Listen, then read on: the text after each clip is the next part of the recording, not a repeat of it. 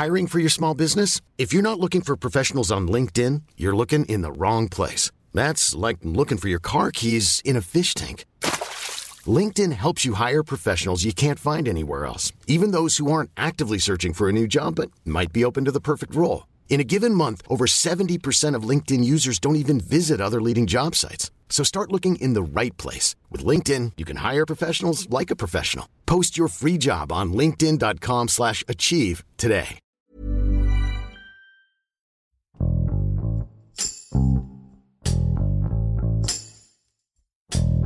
Faltan pocos días para que el salvaje 2020 termine. El virus COVID-19 tomó desprevenido a todo el mundo y a pesar de los esfuerzos, la enfermedad continúa esparciéndose.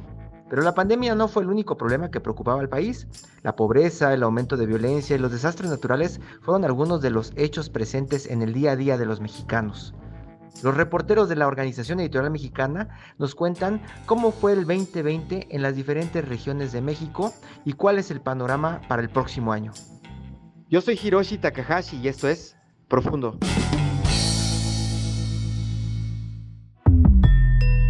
Hola, ¿qué tal? Yo soy Cecilia Nava, reportera del periódico El Sol de México. ¿Cómo fue el 2020? Yo creo que antes de que platiquemos cómo fue el 2020 y sobre todo marcar una fecha, marcar el 27 de febrero de 2020, que fue cuando se conoció el primer caso confirmado por coronavirus. Recuerdo desde diciembre escuchábamos noticias, veíamos sobre lo que estaba sucediendo en Asia, específicamente en China, sobre una enfermedad contagiosa que se estaba dando en un pueblo de Wuhan. Ahí se conocía que personas estaban infectando de una nueva enfermedad, pero nadie imaginó de que se iba a hacer una pandemia. Y rápidamente eh, llegó a distintos países. Para cuando llegó a México, esta situación en Europa también ya era muy grave. Italia, España ya vivió situaciones eh, bastante lamentables. Y bueno, entre enero eh, la situación pues parecía normal arrancaba un nuevo presupuesto, arrancaba el segundo año de gobierno de la mandataria capitalina Claudia Sheinbaum Pardo. Uno de los cambios, si no mal recuerdo, era la construcción de, por ejemplo, 150 pilares para 2020. Esta cifra se redujo, obviamente, porque el presupuesto tuvo que ajustarse para adaptar hospitales para la atención de las personas infectadas por COVID. Y bueno, pues se tuvo que reforzar este sistema de salud, lo que implicó al cierre de agosto de este año el ejercicio de 1.200 millones de pesos, con los cuales se reconvirtieron cuatro hospitales generales, se ampliaron siete, incluso se dispuso de 400 nuevas camas para terapia media e intensiva, incluso pues también se instalaron unidades temporales como una que conocemos del centro Banamex aquí en la ciudad. Algo también muy importante era la falta de médicos para atender esta epidemia aquí en México. Y por ejemplo, en la ciudad se contrataron a 2.100 personas. Entre estos eran médicos, enfermeras, técnicos de inhaloterapia, personas de apoyo y trabajadoras sociales. En cambio, contrario a esto, en la ciudad hubo 250 mil personas desempleadas. Recordemos que a finales de marzo es cuando se declara alerta máxima en la Ciudad de México y en el país y se entró a semáforo rojo, lo que provocó el cierre total de distintas empresas. ¿Cómo cambió la cobertura periodística en 2020? Pues también fue drástico pero pues contrario a otras profesiones, nosotros teníamos que salir a la calle. Como es normal, nosotros tenemos que darle voz a las personas que lo necesitan. Realmente somos seres humanos y sabemos que no somos inmunes a ninguna enfermedad. Claro que en lo particular a mí me daba miedo de enfermarme y perder la vida, pero pues también sabemos eh, como periodista desde un principio que asumimos esta profesión es que es de riesgo, por lo que pues el miedo no nos podía detener, pero pues como conocíamos que es una enfermedad desconocida, teníamos que extremar las precauciones para prevenir el contagio. Y así, cada que realizábamos entrevistas, la mayoría tuvimos que realizar trabajo desde casa. ¿Qué se espera para 2021? Yo creo que vamos a estar viviendo una situación, si no similar, creo que un poco, un poco más difícil según los expertos en economía. Por ejemplo, todavía no termina 2020 y no se han recuperado el total de empleos que se tenían hasta antes de la pandemia. Hace poco la Coparmex dio una conferencia en la que dio a conocer que todavía había 161.490 99 plazas por recuperar. Y como bien hemos escuchado, eh, ya hay una luz al final del túnel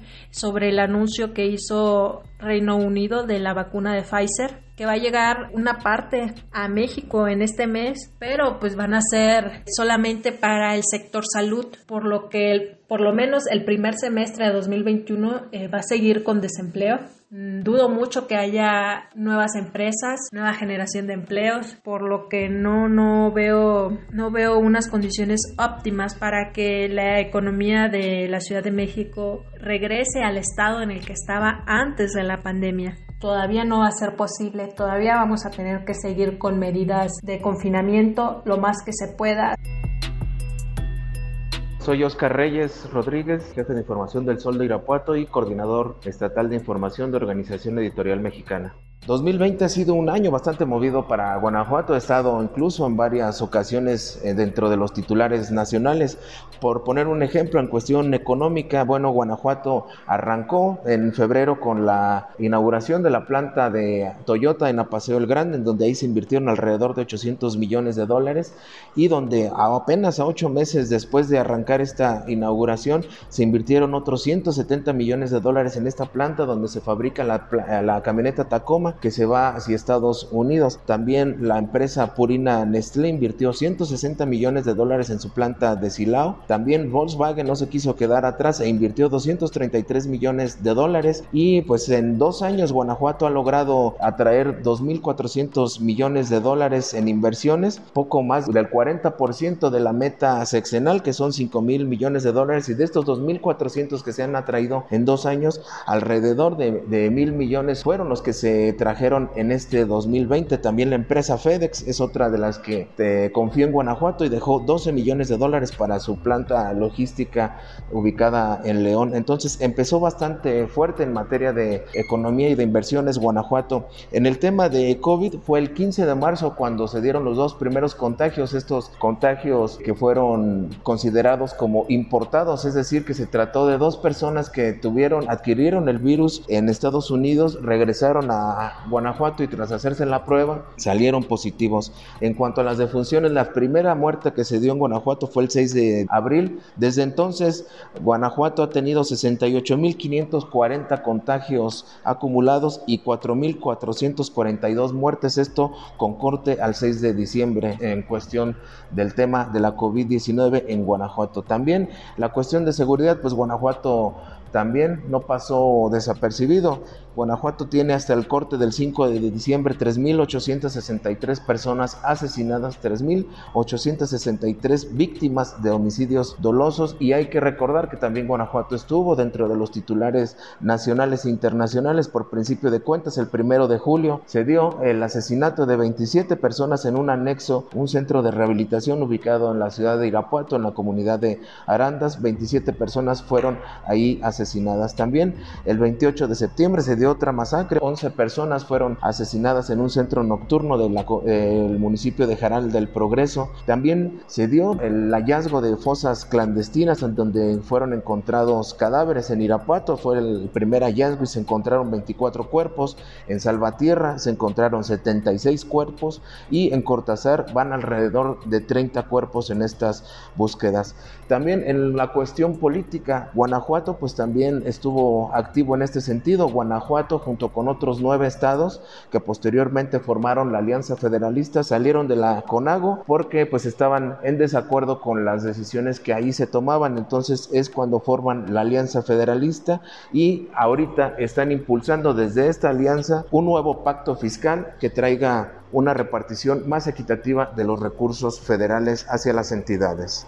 2020 a todos nos agarró desprevenidos literalmente y todos aprendimos a acoplarnos a esta ya no nueva normalidad, sino nueva realidad como le conocemos acá en Guanajuato. El trabajo de cobertura de informativa cambió, ahora podemos estar hasta en tres eventos a la vez conectados solamente a través de un clic, tener contacto directo con las fuentes cuando antes era esperar a que nos dieran una cita, ir hasta sus oficinas y ahora pues nada más con llamarnos y con pasarnos el link para conectarnos es suficiente. Sin embargo, esto también obliga a generar nuevos contenidos, nuevas narrativas y irnos más hacia lo multimedia, que es lo que estuvimos explorando este año y pues para muestra esta plataforma en donde estamos ahora laborando. En cuestión de seguridad, 2020 también nos obligó a protegernos más tras el asesinato, por ejemplo, del compañero Israel Vázquez en Salamanca, que se trató del primer homicidio de un reportero durante la cobertura informativa y esto nos obligó a replantearnos la forma de cubrir la nota policíaca a nivel empresa, por ejemplo, nos apegamos al protocolo establecido de que si no hay seguridad en la zona,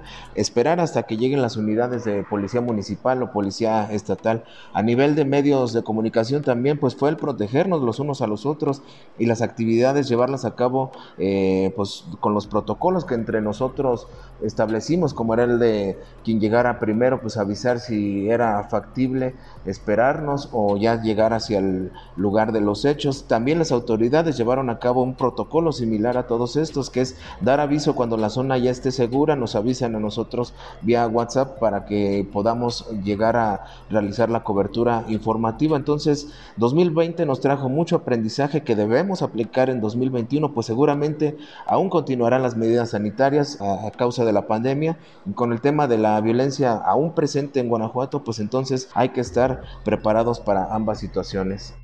Se espera un 2021 bastante activo para Guanajuato por principio de cuentas, es un año electoral, se elegirán alcaldías de 46 municipios, hay 15 distritos federales en juego también, 36 diputaciones locales y es la elección en donde Morena intentará quitarle espacio al Partido Acción Nacional que en Guanajuato ha encontrado su bastión y que en este año no descarta alianzas en los distritos federales, pero en las presidencias municipales ya advirtió que irá solo Acción Nacional. También el gobernador Diego Sinue Rodríguez Vallejo junto con Enrique Alfaro de Jalisco serán los principales críticos de la cuarta transformación, esto desde los estados, pues los otros gobernadores que conforman la alianza federalista pues ya terminan su mandato, entonces ahí se van a quedar un poco en stand-by en ese tema, entonces tanto el gobernador de Guanajuato como el de Jalisco seguramente van a jugar ese papel de ser los críticos de la cuarta transformación.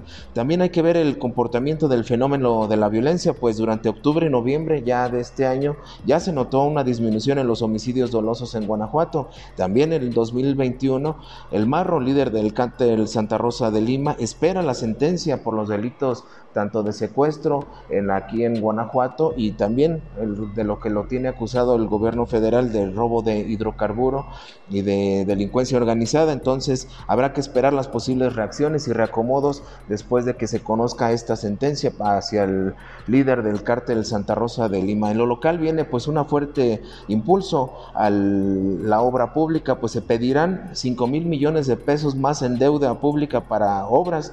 Entonces se van a dar varias obras magnas que el gobierno del estado había pedido a la federación, pero que no les etiquetó ningún eh, recurso para 2021. Y en lo que son las inversiones, pues estas seguramente seguirán, pues de acuerdo con Mauricio Sabiaga, secretario de, de Desarrollo Económico de Guanajuato, hay 63 proyectos en cartera para aterrizarse en 2021 que podrían quedar concretados, incluso algunos de carácter regional como parte también de los trabajos de la otra alianza en la que forma parte Guanajuato, que es la Centro Bajío Occidente, y donde se están haciendo proyectos conjuntos para impulsar esta zona céntrica del país.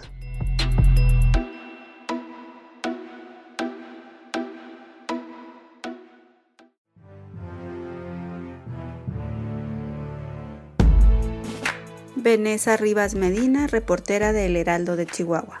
Este 2020 ha sido un año complicado y difícil para los habitantes de Chihuahua. Los primeros meses del año transcurrieron sin novedad hasta llegar al 15 de marzo, día en que se detectó en Ciudad Juárez el primer caso de infección a causa del virus SARS-CoV-2, mismo que ocasiona la enfermedad COVID-19. Desde el 23 de marzo, se establecieron las medidas de distanciamiento social y los primeros días de abril se reconoció el deceso de las dos primeras víctimas.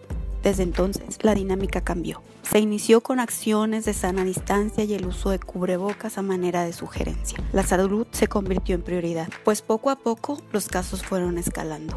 A la fecha, son más de 40.000 infectados y casi 4.000 defunciones. Priorizar la salud ocasionó una crítica situación económica en miles de familias y hogares, quienes dependían de un empleo informal. A los que contaban con un empleo formal tampoco les fue bien. Por ejemplo, en la industria maquiladora se les confinó con acuerdos de salario bajo. Decenas de empresas, desde micro hasta medianas, desaparecieron al no tener herramientas para hacer frente a una contingencia de esta magnitud. Chihuahua inició en el mes de junio con la estrategia de semaforización regional. Desde entonces, ha cambiado ocho veces el semáforo de riesgo epidemiológico. Ha pasado por el rojo a un rojo pintado de naranja en modalidad de moderado a restrictivo, a fin de darle flexibilidad a algunos giros como restaurantes, comercios y estéticas.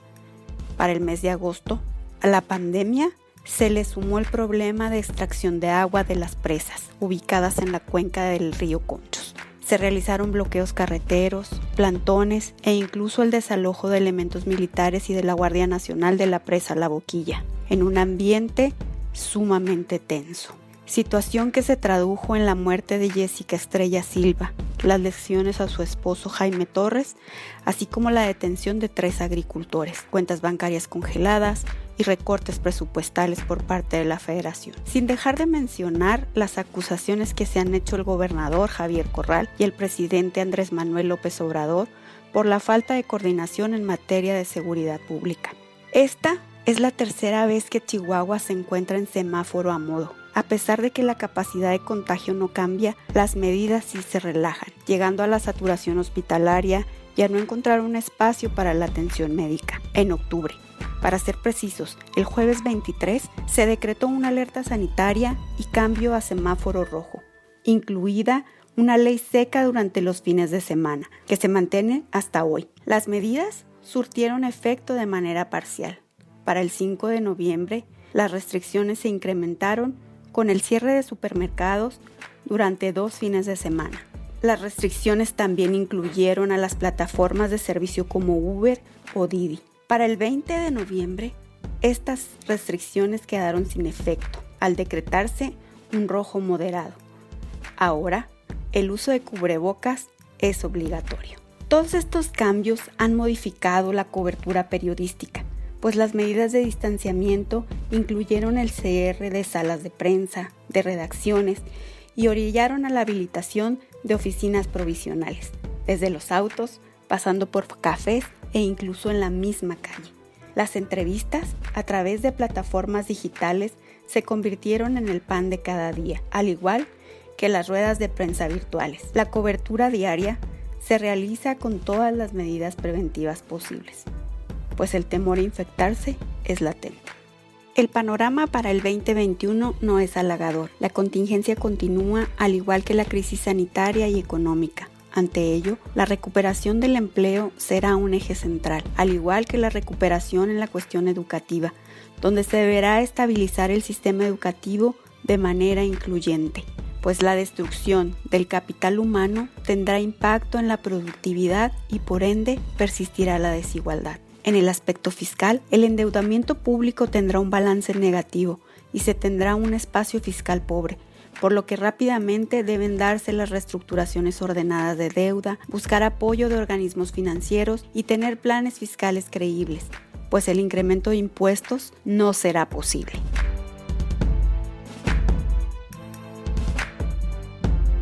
Hola, soy Eduardo Torres, reportero de investigaciones especiales en el Diario del Sur en Tapachula, en la frontera sur de México, y también reportero de la Organización Editorial Mexicana. Ha sido un año complicado este 2020. Aquí en Chiapas inició con el ingreso la violenta entrada de una caravana migrante el 20 de enero de este año, que provocó la movilización de cientos de elementos de la Guardia Nacional, una movilización militar como nunca se había visto en esta parte del territorio mexicano. Cientos y cientos de migrantes también que llegaron a territorio mexicano en la búsqueda de nuevas oportunidades de vida, pero lamentablemente fueron frenados en la ribera del río Suchiate que comparten México y Guatemala. Pensábamos que este sería el punto medular, la noticia del año en esta parte del mundo. Sin embargo, como todos sabemos y todos hemos vivido de cerca o de forma indirecta la pandemia del COVID-19, pues ha sido la noticia que ha resaltado en este año que está por concluir. Es una noticia bastante complicada de, de manejar, de poder darle cobertura, debido a que ha atacado a seres queridos cercanos, ha atacado también amigos y ha cobrado miles de vidas a nivel mundial. En México la cifra de muertos es increíble al nivel que ha llegado y en Chiapas no es la excepción. Eh, tener una frontera en colindancia con Guatemala ha sido muy complicado por lo porosa que es esta línea transnacional y también todo lo que implica que haya en un puerto fronterizo como lo es Chiapas y Guatemala. Hasta este momento suman más de 7.000 contagios de COVID-19 en esta entidad y más de 500 muertos, lo que traduce que la pandemia ha pegado de forma muy directa y muy duro a las familias chiapanecas. Pero no todo se enmarca solamente en esta pandemia del COVID-19. También hay otros temas en vigencia importantes como son los conflictos que hay en suelo indígena allá en Chenaló, que lleva muchos años este conflicto agrario y que hasta este momento no ha podido ser eh, resuelto por ningún orden de las autoridades. Esta situación ha recrudecido tanto que ha dejado también muertos, ha dejado a desplazados que han tenido que abandonar sus tierras y situarse en otros puntos de la geografía chiapaneca, soportando frío, soportando calor, lluvias y las inclemencias del tiempo. Y hablando de inclemencias del tiempo, lo más reciente que tenemos hasta este momento pues es el impacto que tuvieron las dos eh, tormentas tropicales Iota y Eta, que las mayores afectaciones, pese a que se registraron en Centroamérica, tuvieron repercusión también aquí en suelo chiapaneco. Que fueron 22 personas de origen indígena que perdieron la vida debido a deslaves, debido a situaciones de que quedaron sepultados bajo sus viviendas que por muchos años les costó construir y que eran su único patrimonio. Es una noticia muy lamentable que nos ha tocado narrar.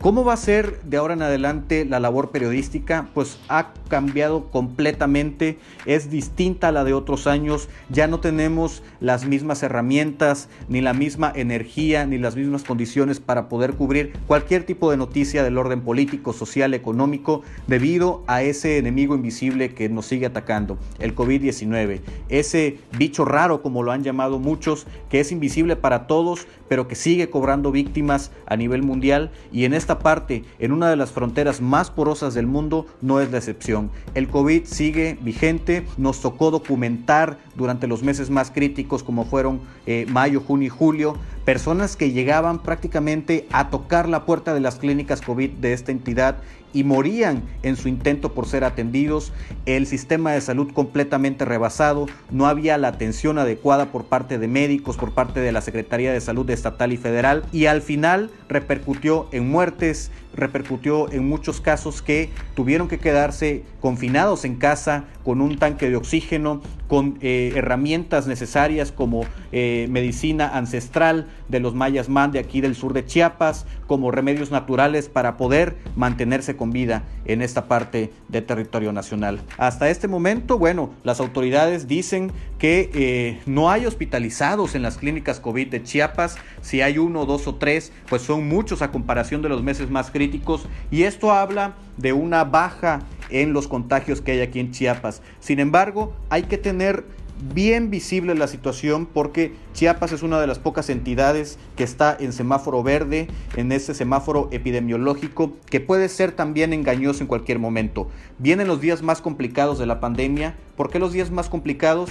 Porque hay que tomar todas las medidas pertinentes y preventivas para evitar este reto que tenemos, que es un posible rebrote. Si un rebrote llega, pegaría directamente y muy duro a la sociedad chiapaneca y es lo que intentamos evitar a toda costa. Aquí en Chiapas el periodismo va a seguir en vigencia, pero ya no va a ser lo mismo. La cobertura con los migrantes, con la pandemia y con todos los temas que vienen en camino ha cambiado totalmente.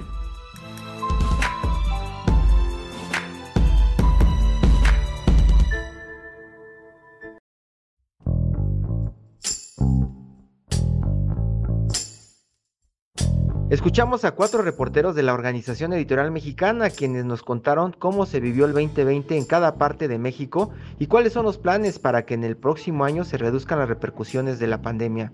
En todo el mundo, el panorama sanitario y económico no es positivo. En México, la gestión de la pandemia ha sido duramente criticada por expertos nacionales e internacionales. A pesar de que el gobierno federal asegura que ha tomado las medidas correctas, se han reportado más de un millón de contagios y más de 110 mil muertes en el país. Al final de este año han surgido algunas buenas noticias que nos muestran una luz al final del túnel. Gracias a la labor de científicos y médicos, el desarrollo de diferentes vacunas contra el coronavirus ha dado resultados positivos y su aplicación masiva está cada vez más cerca. Aún así, la vacuna no será una solución mágica que arreglará todos los problemas. Ante el alarmante aumento de contagios reportado en las últimas semanas, no debemos bajar la guardia. Cumplir las medidas sanitarias y quedarse en casa en la medida de lo posible, seguirán siendo la mejor manera de cuidarnos en este 2021. Esto es Profundo, un reporte a fondo de la Organización Editorial Mexicana. Ever catch yourself eating the same flavorless dinner three days in a row? Dreaming of something better? Well, HelloFresh is your guilt-free dream come true, baby. It's me, Kiki Palmer. Let's wake up those taste buds with hot, juicy pecan-crusted chicken or garlic butter shrimp scampi. Mm. Hello Fresh. Stop dreaming of all the delicious possibilities and dig in at HelloFresh.com. Let's get this dinner party started.